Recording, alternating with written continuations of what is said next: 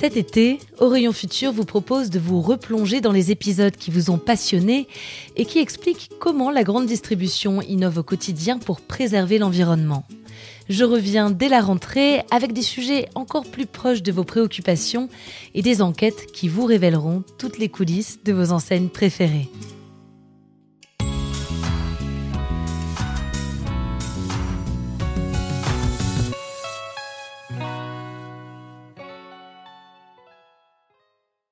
Dans les années 60, le plastique, c'était fantastique. C'était le matériau du futur et on en a mis partout. 60 ans plus tard, on se rend compte qu'on s'est trompé et que le plastique, c'est plutôt dramatique. Il suffit d'observer ces paysages tristes, jonchés de déchets aux quatre coins du monde. Aujourd'hui, on l'a compris, il faut drastiquement réduire notre consommation de plastique et d'emballage en général. Pourtant, les emballages existent pour une raison. Ils jouent un rôle essentiel dans la vie des produits. Alors comment réduire leur impact sur l'environnement tout en préservant la qualité des produits? Je suis sûre que vous avez des idées. Alors je fais beaucoup euh, de l'achat en vrac en fait. Si on proposait deux produits différents, avec, un avec suremballage et un sans, je prendrais sans, ça c'est évident. Je pense qu'effectivement l'amélioration, elle est plus à la base que nous, consommateurs. Il y a des emballages qui sont plus sympas que les autres, qui, qui sortent un peu du lot. Euh. Plus ils vont payer, je pense, pour recycler tout ça, peut-être plus ils essaieront au niveau des fabricants de faire en sorte qu'il n'y ait pas de suremballage. Chaque année en France, 40 milliards d'emballages sont introduits dans nos magasins. 40 milliards, c'est beaucoup, surtout quand on sait qu'ils représentent la moitié de ce qu'on jette à la poubelle. De ces 40 milliards, seulement 25% sont recyclés. Un quart, c'est peu, mais c'est variable selon les types d'emballages. Le verre, par exemple, est trié et recyclé à 80%. Pour faire évoluer les comportements, tout le monde se mobilise. Nous, les citoyens, mais aussi les centres de tri, les pouvoirs publics et bien sûr les industriels et les distributeurs. Aujourd'hui, ces derniers s'engagent et trouvent des solutions, parfois très ingénieuses, pour résoudre le casse-tête des emballages. Parfois, ça se joue dans des détails, des choses qu'on ne remarque même pas, car tous les petits gestes comptent. Ils s'additionnent pour transformer en profondeur l'impact de notre consommation sur la planète.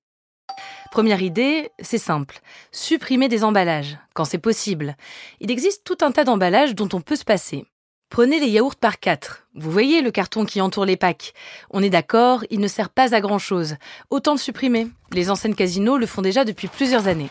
Autre exemple, en supprimant le couvercle en plastique de ces yaourts Sojad, l'industriel Tribala Noyal économise 60 tonnes de plastique par an. Pas mal, non? Et chez Monoprix, les salades traiteurs n'ont plus deux systèmes de fermeture, mais un seul, soit un film, soit un couvercle, puisque les salades se consomment généralement en une seule fois et n'ont pas besoin d'être refermées ensuite. Sans parler des accessoires plastiques, les pailles, les couverts jetables qui inondent nos océans.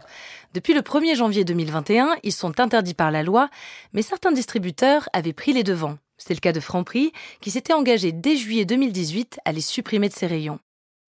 Parfois, ce n'est pas possible de supprimer les emballages, car ils jouent plusieurs rôles. Ils protègent et assurent la conservation des produits pendant toute leur durée de vie, durant le transport, en magasin, à domicile, après l'achat.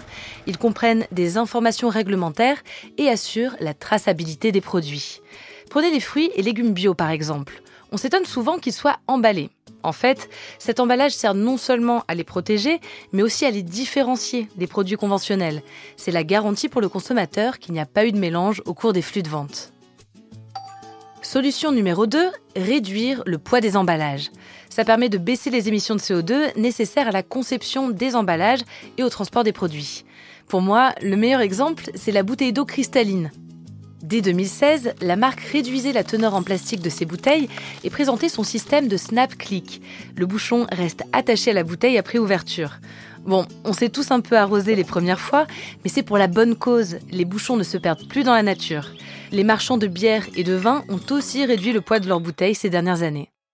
Solution numéro 3, utiliser davantage d'emballages recyclables, car tous les matériaux ne se valent pas une fois arrivés au centre de tri.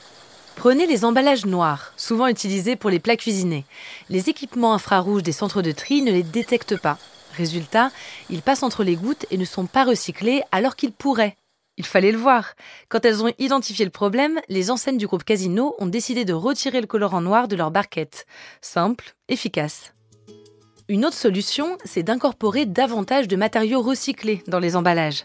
En 2019, les poids lourds de la grande distribution, comme Auchan ou le groupe Casino, signaient un pacte aux côtés d'industriels de choix, comme Coca-Cola, Danone ou Nestlé. Tous s'engagent à atteindre collectivement 60% de plastique recyclé d'ici 2022.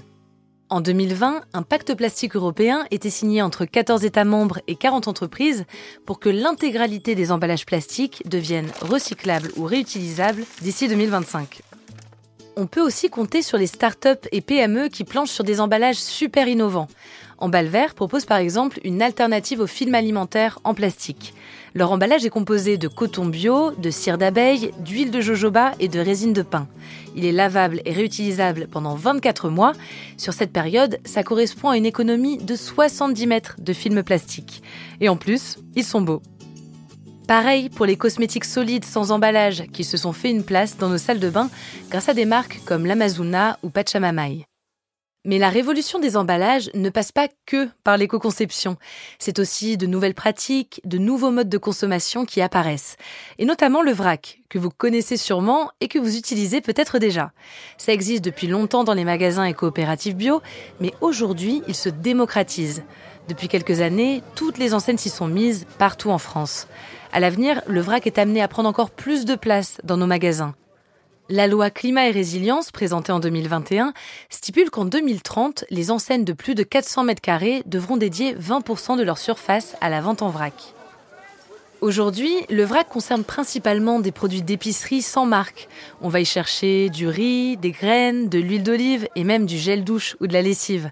Mais de plus en plus, on pourra y trouver de grandes marques. C'est le concept présenté en octobre 2020 par les magasins Franprix avec les marques toutes nues une offre vrac de produits de marques connues, des carambars, du riz taureau ailé ou encore des céréales Kellogg's.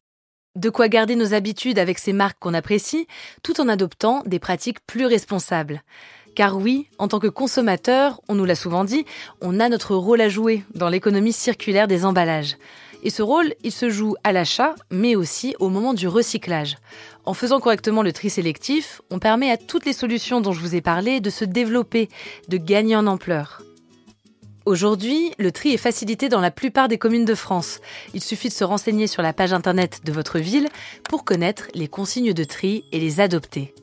Alors, avec toutes ces solutions, je pense qu'on a de quoi changer la donne. Et vous, vous en dites quoi?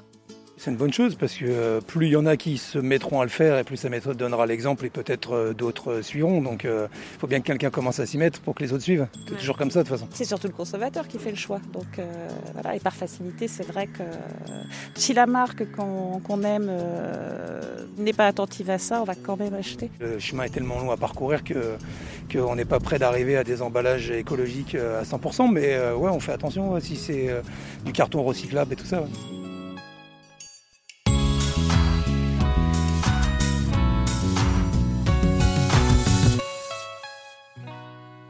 Retrouvez Orion Futur sur vos plateformes d'écoute favorites et sur podcast.groupe-casino.fr. N'hésitez pas à donner votre avis avec des étoiles et des commentaires. Pour découvrir plus d'innovations et d'engagements prometteurs, rendez-vous sur le site groupe-casino.fr et sur le compte Twitter at groupe underscore casino.